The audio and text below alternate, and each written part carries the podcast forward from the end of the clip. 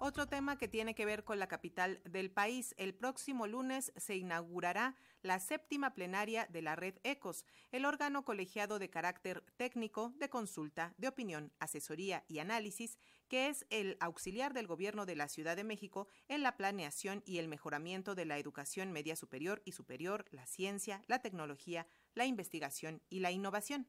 Y para hablar del tema nos acompaña vía telefónica la secretaria de Educación, Ciencia, y Tecnología e Innovación, doctora Rosaura Ruiz Gutiérrez. Buenas tardes, doctora. Bienvenida. Buenas tardes. Qué gusto escucharlos y atender su llamada.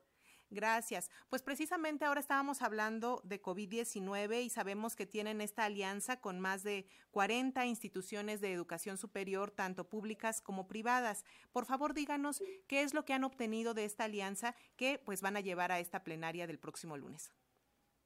Bueno, tenemos muchos temas, pero en particular sobre, sobre COVID-19 sí tenemos, pues estamos trabajando en una vacuna.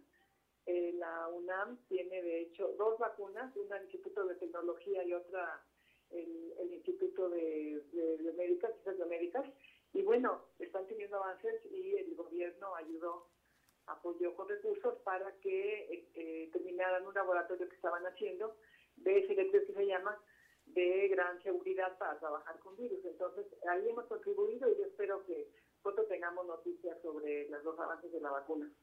Eh, pero en la red ECO, que, tenemos esta séptima reunión, eh, vamos a anunciar algunas redes nuevas, o sea, se hacen, eh, la, la gran red ECO tiene redes de diferentes temáticas de investigación y también de generación de políticas públicas.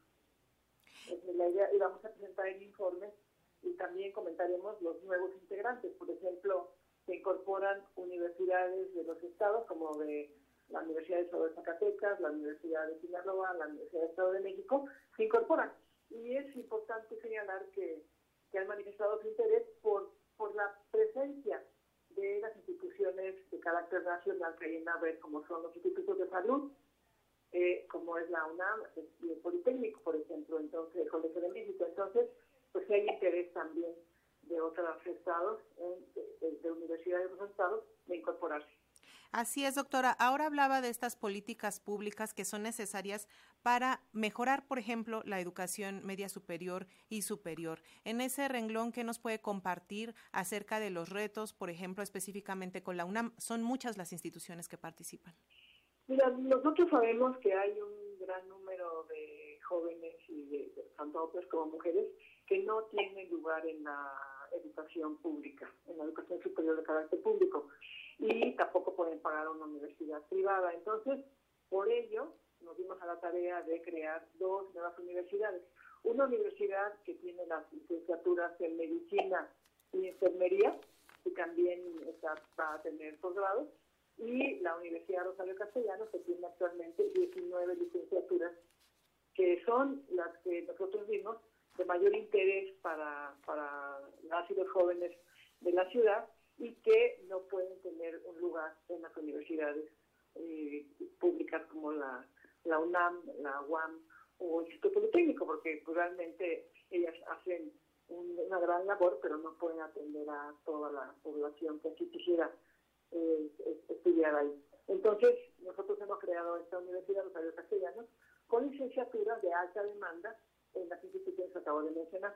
Y bueno, también quiero eh, agradecer que tanto las tres instituciones han apoyado la creación de estas nuevas universidades. Es decir, nosotros no partimos de cero para crear una universidad eh, como la Universidad de Castellanos o como la Universidad de la Salud, sino partimos de la experiencia de esas instituciones que nos han apoyado todo el tiempo y han dado seguimiento incluso al desenvolvimiento de estas, de estas nuevas instituciones. Así es, y eso es parte del trabajo de la red, ¿no? como, como tú señalabas, es parte del trabajo de la red porque esa red eh, permite esa colaboración.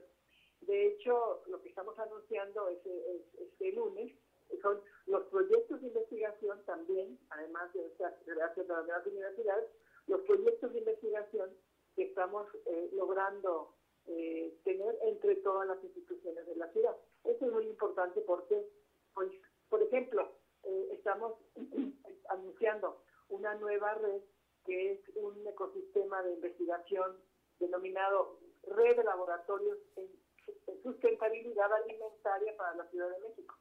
Entonces, ahí todos los laboratorios que tienen que ver con esa temática de, la, sustentabilidad alimentaria van a estar en esa red trabajando. Quisiera señalar, ya están trabajando, cada una de manera por su lado, de manera aislada. Además, tenemos proyectos conjuntos con todas ellas, con todos esos laboratorios. Podemos hacer una red formalmente donde estén todos los laboratorios de esas tres universidades, que, además incluimos a Rosario Castellanos, para que hagamos esta propuesta de, una, lo que ellos llaman un ecosistema de investigación para la sustentabilidad alimentaria en la Ciudad de México. Eso es muy importante y por supuesto vamos a trabajar también en las, en las zonas de conservación y de, siembra de la Ciudad de México, como ustedes saben, más de la mitad del territorio de la ciudad es, rural.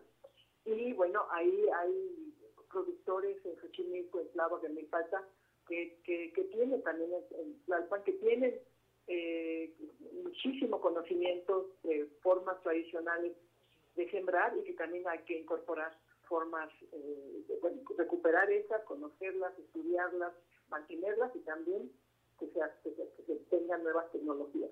Así es, doctora. Estamos trabajando en ello con todas. esto también, en esta vez también trabaja la Universidad de Arizona.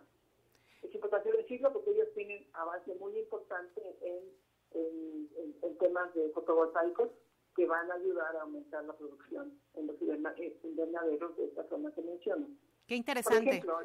la, tecnología y la innovación definitivamente son necesarias. Doctora, para concluir nada más, eh, coméntanos, coméntenos cuál es la sede del evento y cómo podemos eh, informarnos más acerca de todo lo que están haciendo. Bueno, tenemos nuestra página de, la red ECOS, está en la, en la, a su vez en la página de CICTEL, y ese evento se va a llevar a cabo en, en, la unidad de, seminarios Ignacio Chávez, que está en Ciudad Universitaria, un poco cerca de CCH Sur, ¿no? Ahí están junto al Instituto de Ecología, el Instituto de Biología, que tienen una gran participación en el proyecto que acabo de mencionar.